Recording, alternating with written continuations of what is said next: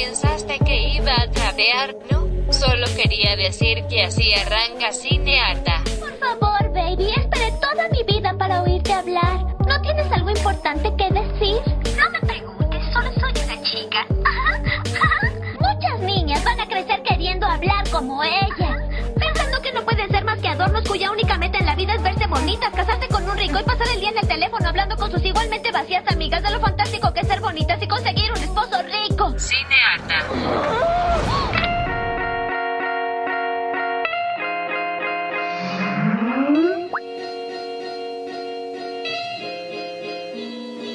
Aló, aló, aló. Mi nombre es Vita Andrada Y yo soy Natalia Ábalos. y esto es Cinearta.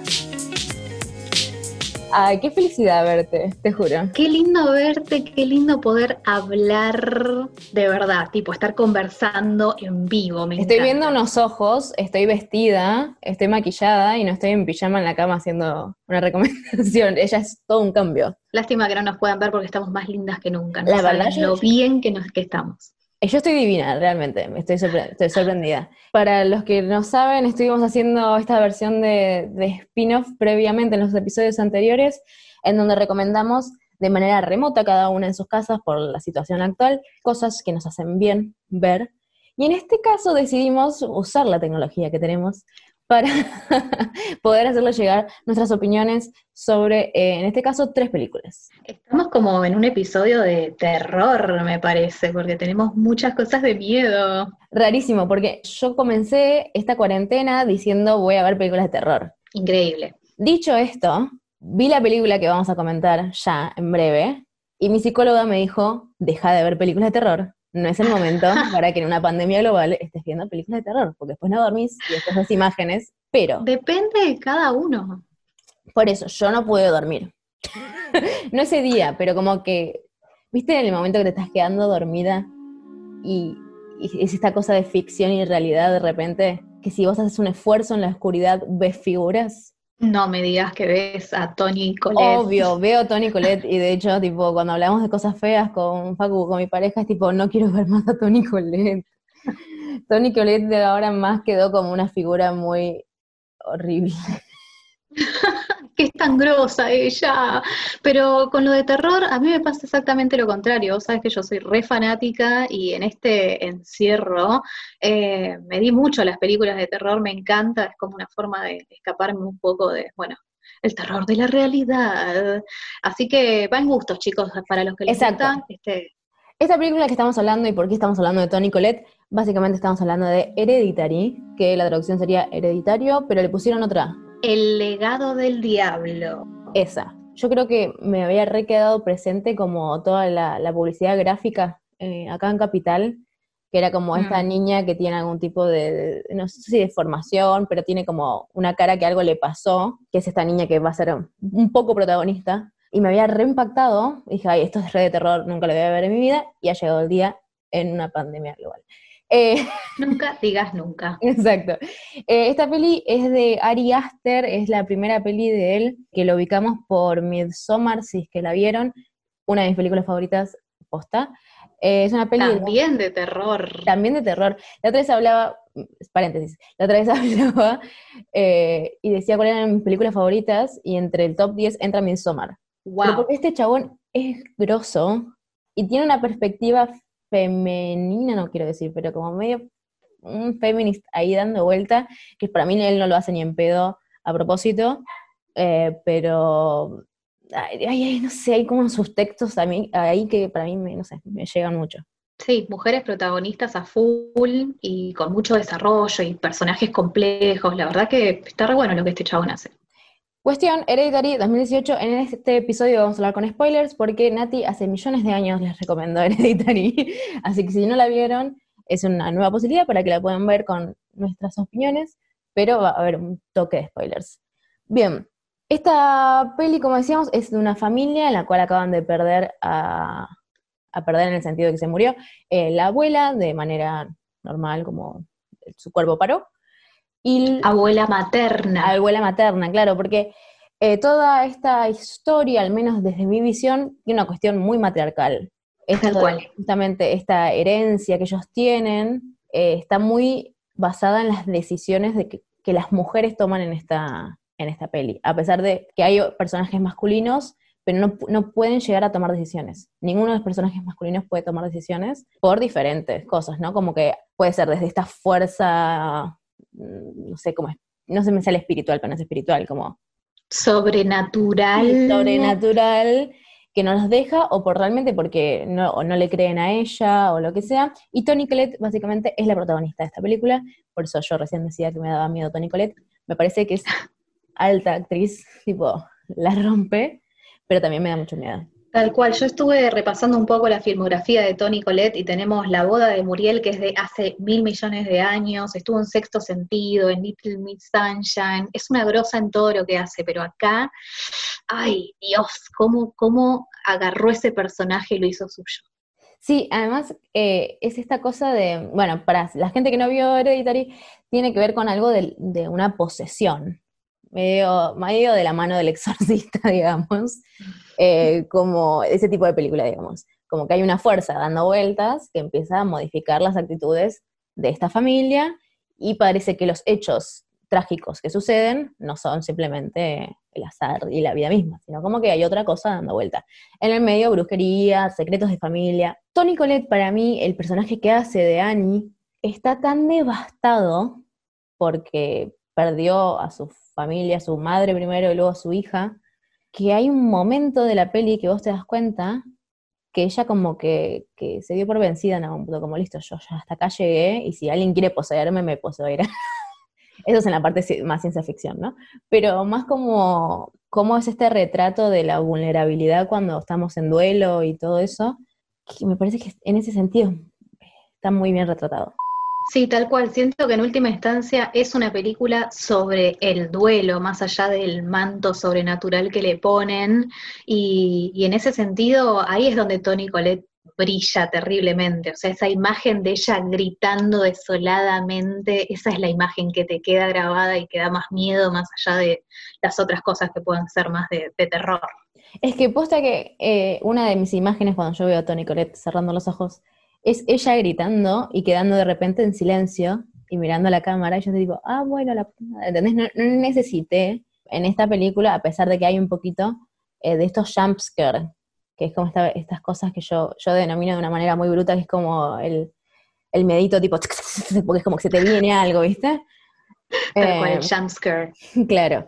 A mí yo no, no soporto películas de jumpscare, esta película tiene jumpscare los últimos 15 minutos aproximadamente, que es básicamente cómo se maneja Ari Aster. Digo, en Midsommar pasa exactamente lo mismo. Los últimos 15 minutos son los fuertes, fuertes en sentido de, gore y de, mamita querida, tipo de miedo, a eso me refiero. Em, pero me parece que, es una re peli para ver, a pesar de que no, no, a mí particularmente no soy fan del terror y me dan miedo las películas de terror. O sea, es como esta virtud que tiene este hombre de poder hablar de otras cosas, además de hacer películas de terror. Tal cual, sí, sí, sí. Este, y me parece que capta muy bien esta cuestión de, en primer lugar, lo que decías de, la, la, línea matriarcal, ¿no? Con lo sobrenatural que aparece con la abuela, con Tony Colette como la madre, la hija. Hay una cosa ahí como de linaje sobrenatural que se va pasando, que es súper interesante. Y me interesa mucho también cómo trata la cuestión de la locura, que también un poco aparece en Midsommar, viste, con esta cuestión de esta chica que tiene ataques de pánico y qué sé yo. Acá aparece más como Tony Colette, que nadie le termina de creer lo que le está pasando, viste, esta cuestión de mujeres que dicen que está pasando lo peor y nadie les cree. La locura en la mujer. Sí, de hecho, eh, justo estaba leyendo un artículo, creo que es de Vice, si no me equivoco, eh, ¿qué es esto? Como que hablaban de que esta película justamente habla de no creerle a las mujeres en algún punto. Digo, eh, la nena, Charlie, dijo, tipo, yo no quiero ir a esa fiesta, yo no quiero estar ahí, la obligaron, así terminó. Eh, Tony Colette está diciendo, está pasando algo raro en esta casa, hay cosas dando vuelta y no sé qué es, y el que estaba haciendo el chabón, el esposo, tipo, no, vos inventaste todo esto, estás haciendo todo para cagar a esta familia. Eh, medio una, una situación bastante real, al menos en mi experiencia como mujer, digamos, eh, esta cosa de que no te crean ciertas cosas cuando vos sentís que hay cosas que están mal. Em, por eso me parece que fuera de joda es, no sé, estoy muy enamorada de esta película, no la volvería a ver. sí, creo que es una película para ver una sola vez en la vida, pero nada, yo le voy a dar igual una segunda oportunidad cuando esté lista. Sí, yo no estoy lista porque cierro los ojos y veo cosas, eh, pero más me gusta esta cosa que tiene este chabón, Ari Aster, que es como, es gore sin tener que ser sangre y tripas. No, no, totalmente. Me gusta, viste, cómo juegan mucho con esa casa medio de muñecas que están construyendo y que tiene un montón de simbolismo con respecto a lo que está pasando realmente adentro de esa casa, con unos planos que vienen desde adentro de la casa de muñecas. La verdad que es increíble visualmente. Sí, en ese, sentido, para mí, esa maqueta, de hecho, es un spoiler a lo que va a suceder en la película luego, en su realidad, digamos. Y, hay esta cosa de que al ser una casa de muñecas, es para mí al menos como una metáfora de que esta familia está siendo manipulada de una manera que ellos claramente no desean, y en este caso por una fuerza sobrenatural, si le queremos decir. Em, pero me encanta porque de repente, tipo, la película termina como, bueno, brujas, sectas. Me encanta. Y sin embargo, todo el principio, o sea, como bien decís, lo, sobrenatural aparece en los últimos 15 minutos como explícitamente, pero toda la primera parte pareciera que es una familia procesando duelo y con conflictos propios y qué pasa con los lazos familiares y qué sé yo, y va creciendo muy de a poquito la cuestión de, ah, estamos en algo de terror en serio, terror, terror. Y a pesar de que crece de a poco, no es lenta la película. No. Me está dando datos constantemente de tipo, ojo esto, ojo esto, como sub guiños y detalles como decís, ah, bueno, ok, tengo que estar atento de esto porque algo va a pasar con esto. Em, y además nada, aparece tía Lidia de Handmaid's la actriz, y fue tipo, esta señora va a hacer algo en esta película, porque cuando ponen a alguien tan famoso haciendo un personaje boludo, es porque algo tiene que ver en todo esto. yo, tipo, la estaba viendo con mi hermana que también ve Handmaid's y fue tipo, tía Lidia, algo va a tener que hacer, tipo, esta señora nunca es buena. Eh, pero bueno, ahí fue como un crossover de cosas innecesarias. Em, Desde ahora la conoceremos como tía Lidia. Sí, no sé de hecho el nombre de la actriz. Em, pero me parece que, que también está bueno esta parte de. Yo ayer pensaba como. Ella es viste que ella se siente como eh, Tony Colette, ¿no? El personaje de Annie. Se siente como culpable constantemente, ¿no? Como que siente que todo lo que le pasó a esta familia, en cuestión de tragedias y, tratos y qué sé yo, eh, es su culpa. Y en un momento dice, no, siempre me dieron, me, hicieron sentir que yo era la culpable de todo esto, ¿no? Y como, no sé, es, es rara la figura de víctima en esta, como no termino de, tener como algo fijo que te pueda decir, pienso esto sobre cuestión de dos puntos, ser víctima, pero mm, no sé qué pensás vos. Me parece interesante esto que decís de la culpa, porque en última instancia, eh, el Annie lo que tiene es un poder de bruja que viene de un linaje de parte de su madre, ¿no? Como que viene de, y es un poder de bruja que me hace recordar mucho a cómo nos sentimos las mujeres cuando tenemos algo en lo que somos poderosas y sin embargo nos hace sentir culpa porque cómo puede ser que tengamos esto. Siento que hay algo muy simbólico en esa, en esa posición que ella toma con respecto a esto, como que no, se siente culpable porque en el fondo creo que sabe que tiene que ver con el linaje y su propia historia familiar lo que está, lo que está sucediendo. Y también aparece la culpa del hijo, porque, spoiler alert, lo que sucede es que muere la hija en un accidente en el cual está involucrado el hermano. Entonces el hermano se siente culpable por la muerte de su hermana y eso es terrible. Ahí los lazos familiares terminan siendo tan conflictivos, tan tensos, que me da miedo por sí solos, honestamente.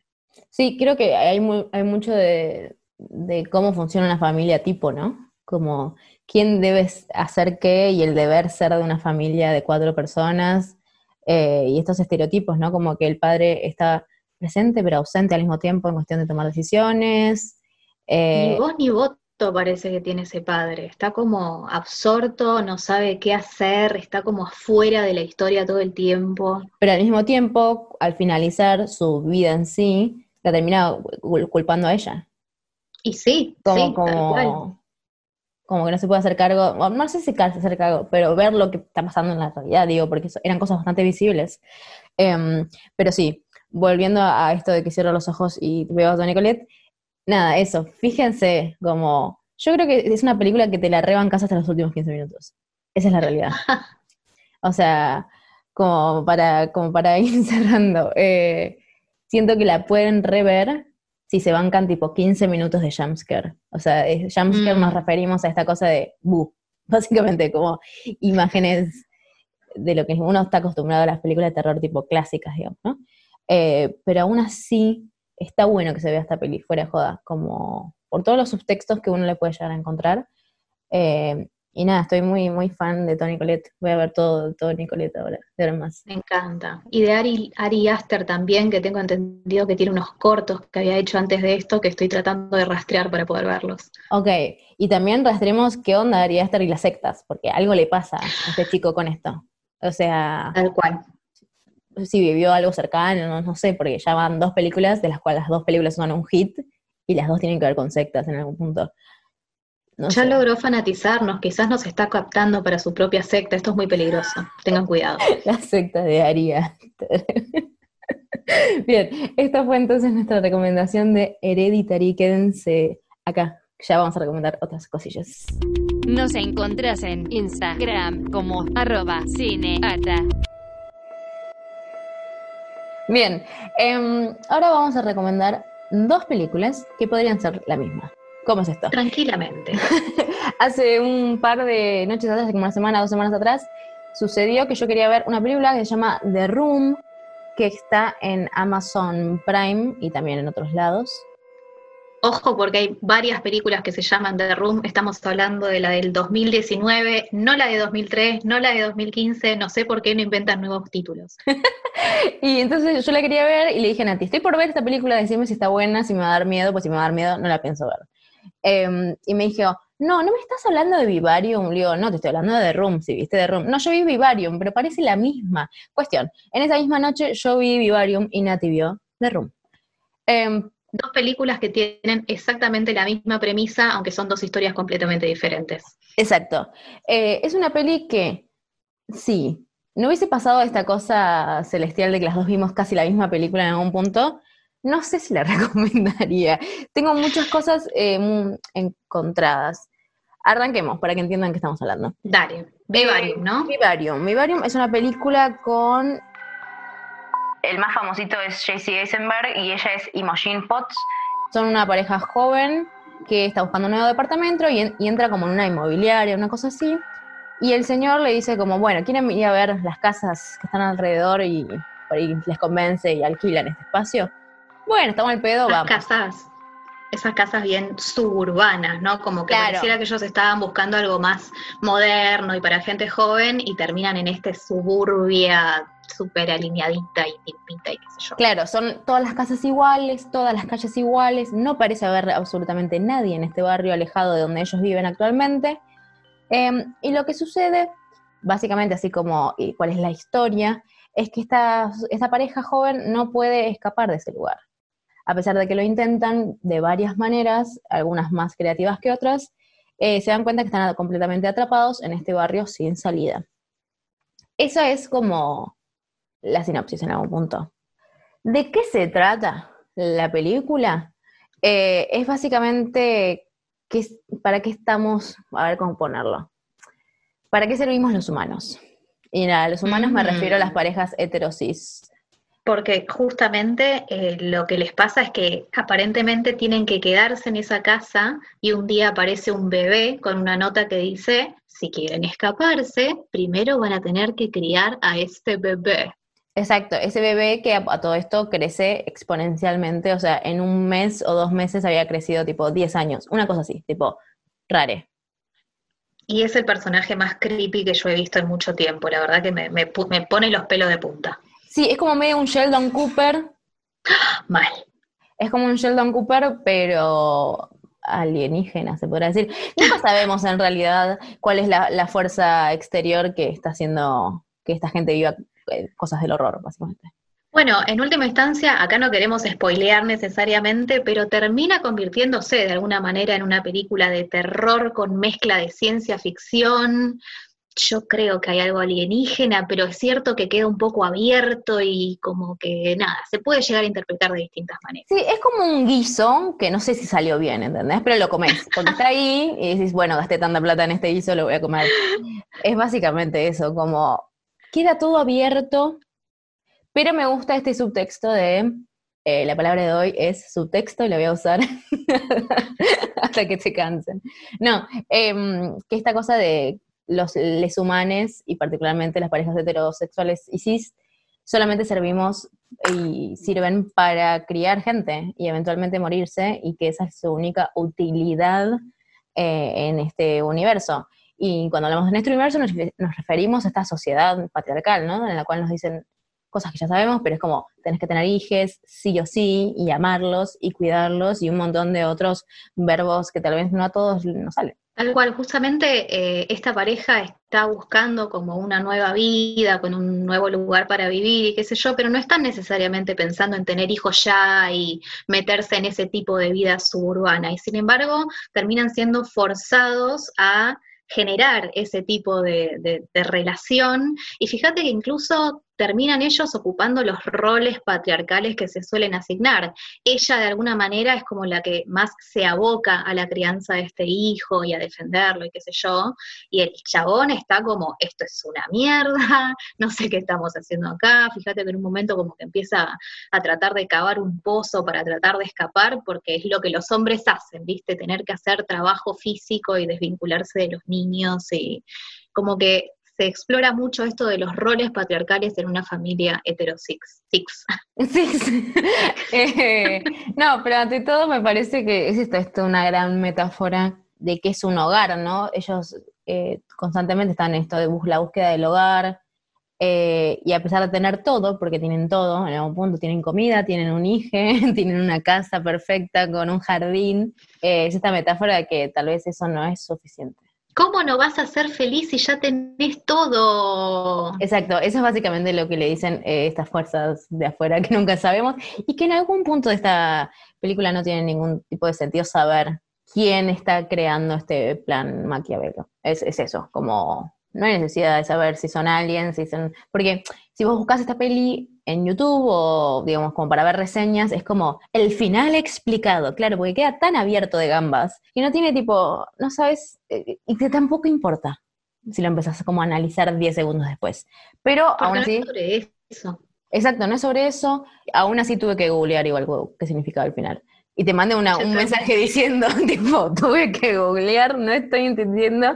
Y nada, después como charlándolo un poco mejor, se hizo un poco más clara la visión de Vivarium, una peli de este año. Em, está, está buena dentro de todo, pero es eso, como, para una persona de Virgo, como yo, que necesita como conclusiones en los cosos, eh, me cuesta un poco como que me gusten estas películas tan abiertas. Sí, totalmente. Ese mismo día, otra persona de Virgo vio otra película parece tener exactamente la misma premisa. The Room, de vuelta, la del 2019, no las anteriores que son completamente distintas, pero tenemos básicamente la misma historia en el sentido de que es una pareja heterosexual que termina atrapada en una casa con un hijo que no reconocen como propio, digamos. Estamos hablando de una pareja que ya había perdido dos embarazos, o sea, ya hay un una cierta tensión con respecto a eso, y como en muchas películas de terror se mudan a una casa en medio de la nada que necesita reparaciones como para tratar de empezar una nueva vida. Y descubren que hay una habitación de room que les concede deseos, cualquier tipo de deseo. Entonces empiezan primero por pedir lo más evidente, lujos, plata, joyas, alcohol, se ponen de fiesta, qué sé yo. Eh, y eventualmente terminan pidiendo un bebé, que era lo que más querían en el mundo. Y sin embargo, este bebé puede llegar a ser algo medio sobrenatural, porque no sabemos a fin de cuentas qué pasa con este esta habitación extraña, si es algo bueno o si es algo malo. Y de a poco se empieza a notar que hay algo muy creepy detrás de todo esto. Lo más interesante es que nada de las cosas que la habitación les concede puede sobrevivir más allá de la puerta de la casa, incluido ese bebé. Entonces están literalmente atrapados para siempre en ese lugar. Y lo que me parece más interesante es que terminan explorando lo que es la relación. ¿Viste esta cuestión de cuando nace el bebé, que hay una, un periodo en el que el padre se siente celoso de que la madre le dé tanta atención y qué sé yo? Sí.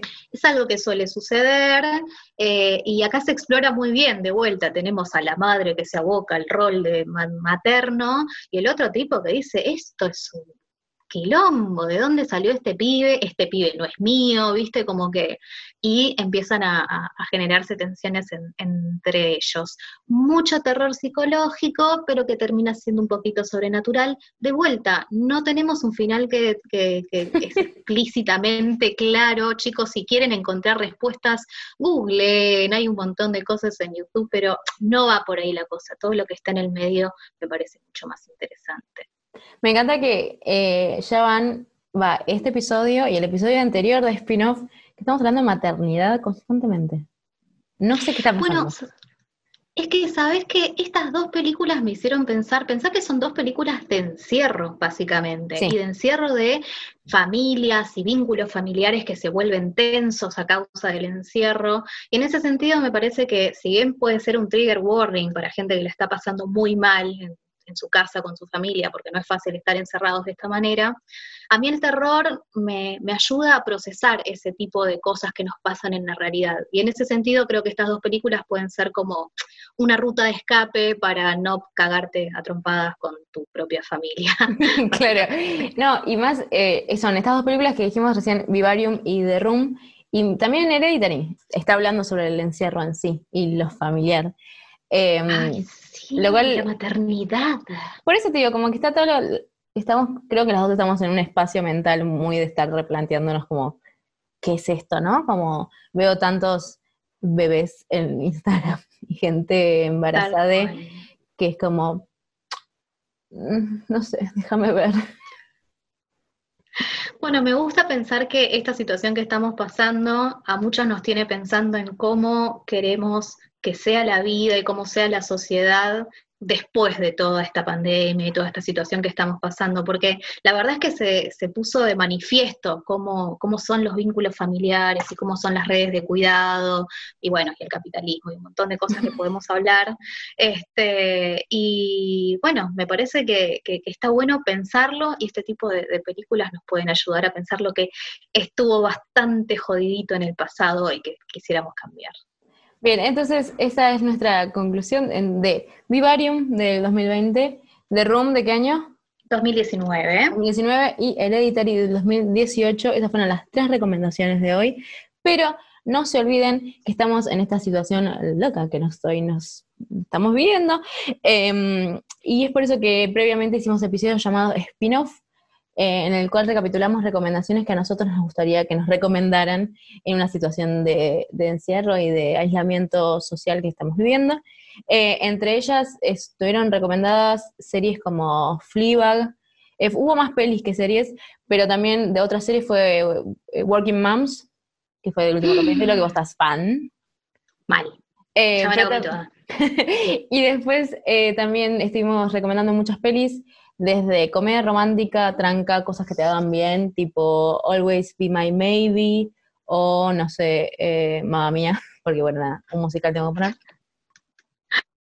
Cosas de terror también, porque Natalia no se puede aguantar. Este, estuvo el ascenso, el descenso en un momento. El descenso en el primer capítulo. Sí, sí, sí, en el primer capítulo está el descenso. Eh, está The Hunt, una película que deseo con una fuerza hablar en vivo con vos, Nat, porque hay, pero primero la tienen que ver. O sea, véanla, porque si te la spoileo, te, caga la vida. Em, y también recuerden que en Spotify, Apple Podcast y Google Podcast y Anchor tenemos los episodios de la temporada 2 y 1 con diferentes tipos de temática. Em, recuerden que nos pueden seguir en Instagram, en arroba cinearta. Eh, nosotros estamos muy felices, al menos de tener la tecnología y estar privilegiadas de que estamos bien en esta situación, eh, que nos podemos ver face to face, aunque sea en una pantalla, y poder tratar de darle cierto tipo de, no sé, de alivio mental, al menos por media hora o lo que dure este podcast. Así que nos despedimos.